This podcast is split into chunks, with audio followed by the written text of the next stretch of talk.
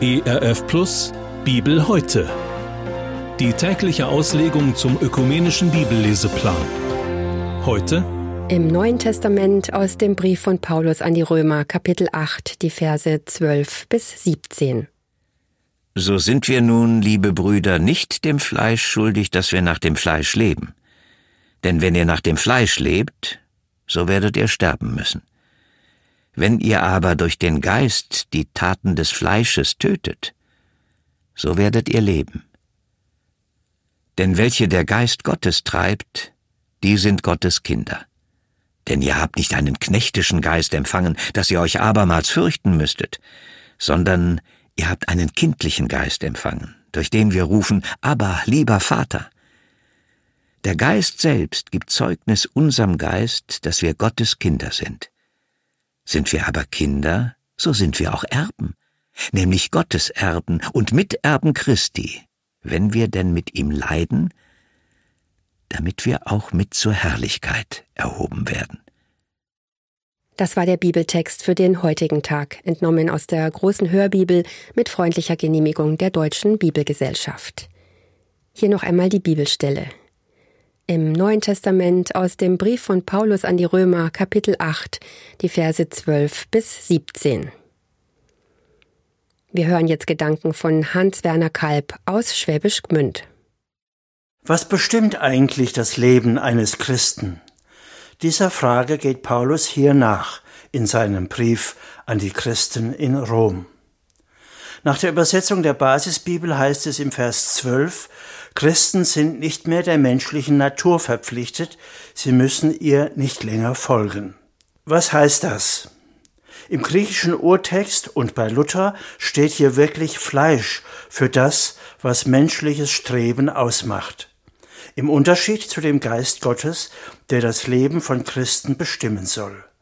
Die meisten Mitmenschen denken bei Fleisch eher an den Metzger oder daran, dass sie weniger davon essen sollten. Fleisch meint hier aber die selbstsüchtige menschliche Natur ohne Gott. In der Basisbibel ist es dann so erklärt. Wer vom Fleisch bestimmt ist, glaubt nicht an Gott und die Versöhnung, die er den Menschen durch Tod und Auferstehung von Christus geschenkt hat. Er vertraut sich selbst mehr als Gott. Das ist nach Gottes Beurteilung Sünde.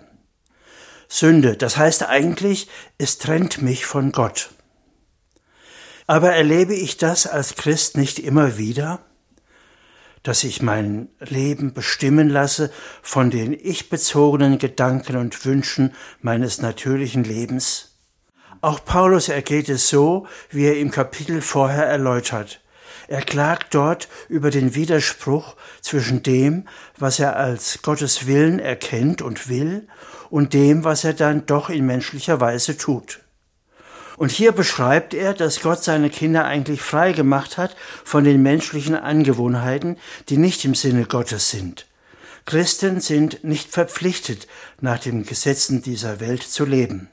Für sie gelten andere Maßstäbe, beispielsweise Liebe zu üben, da wo man sich hasst, vergeben, so wie Gott vergibt. Sie werden geleitet vom Heiligen Geist statt von natürlichen menschlichen Bestrebungen, die sich oft nur um mein, mir und mich drehen. Ja, der Geist Gottes befreit auch von menschlichem Selbsterlösungsdenken. Das war damals bei den Christen in Rom nämlich auch schon aktuell. Getrieben vom Heiligen Geist steht hier in der Luther-Übersetzung. Geleitet trifft jetzt wohl besser. Christen sind nicht Getriebene. Das hat heute den Beigeschmack von Hektik und Zwang. Aber Gottes Geist wirkt in Christen und gibt ihnen so die Bestätigung, dass sie dazugehören, manchmal leise und behutsam. In diesem Wirken steckt auch die Zusage, dass ich nicht allein gelassen werde mit der Veränderung meines Lebens. Gottes Geist wirkt in mir und mit mir zusammen. So steht's hier und so erlebe ich es auch. Ja, ich merke und weiß in der Regel, was Gottes Wille ist, was er in seiner Güte durch mich tun will. auch wenn ich immer wieder Niederlagen erlebe, auch Trägheit und Zweifel. Deswegen habe ich manchmal mit diesem Vers auch meine Probleme. Wenn ich mir dann meinen eigenen geistlichen Puls fühle, stelle ich fest, wie sehr ich noch als ganz normaler Mensch denke, rede und handle. Ist das dann ein Leben nach dem Heiligen Geist? Ich stelle auch eine Diskrepanz fest zwischen dem, was ich will im Sinne Gottes und was dann oft rauskommt, ganz praktisch. Offensichtlich geht's aber auch anderen Christen so, Christen in meiner Umgebung. Wer behält die Oberhand im Kampf zwischen dem natürlichen Menschen und dem Geistlichen in mir? Paulus richtet seinen Blick wieder neu aus auf das, was Jesus für ihn und mich getan hat. Er, Jesus, hat uns Christen befreit, anders zu denken und zu handeln. Christen leben in einer Vertrauensbeziehung zu ihrem Herrn Jesus Christus. Das soll mich bestimmen. Das erlebe ich aber auch. Durch ihn sind wir zu Kindern Gottes gemacht, so schreibt Paulus. Als Geschenk, als Gabe. Die will ich immer wieder neu annehmen. Dankbar für die Vergebung, dankbar für das Vorrecht, Kind Gottes sein zu dürfen. Auch wenn ich als Kind Gottes wieder aus seiner Obhut rausgelaufen bin. Ich darf doch wieder zu Gott kommen und sagen, lieber Vater, so wie Jesus zu seinem Vater es gesagt hat. Das ist eine Anrede, die eine innige Beziehung ausdrückt. Christsein, das ist auch eine neue Rechtsstellung, die mir zugesprochen wurde. Das ist nicht in meiner besonderen Fähigkeit begründet. Ohne Leistungsdruck und Angst darf ich zu Gott kommen und ihn liebevoll Vater nennen. Er hat mich zuerst geliebt so steht es auch im Römerbrief. Deshalb habe ich diese Freiheit. Deshalb kann ich diesen Geist Gottes auch in mir wirksam werden lassen. Allein würde ich es nicht schaffen und nicht durchhalten. Im letzten Vers unseres Abschnittes spricht Paulus von dem Erbe, das Kindern Gottes zusteht. Kindern, nicht Sklaven. In anderen Zusammenhängen ist auch oft von Sklaven oder Knechten Jesu Christi die Rede.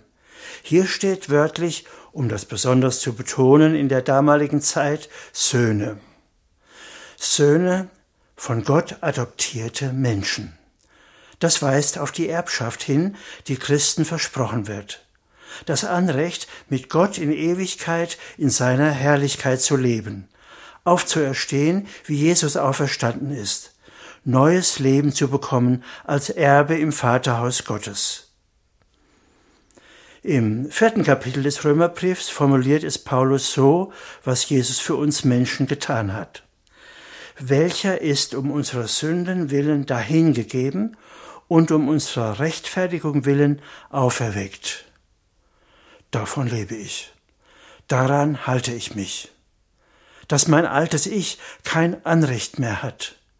Und so erlebe ich auch das Wirken des Geistes Gottes in meinem Leben. Auch wenn ich keineswegs vollkommen bin. Aber ich will lernen in dieser Beziehung zu Jesus, täglich nach seinem Willen fragen, aber auch lernen, täglich aus seiner Vergebung zu leben.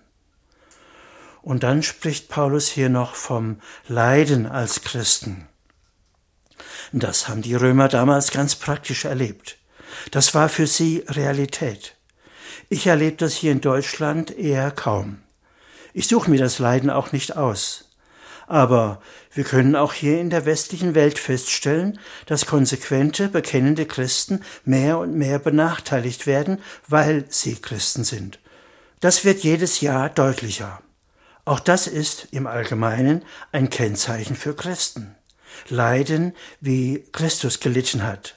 Mitleiden mit Christus an und in der Welt. Weltweit sehen wir das heute ohnehin.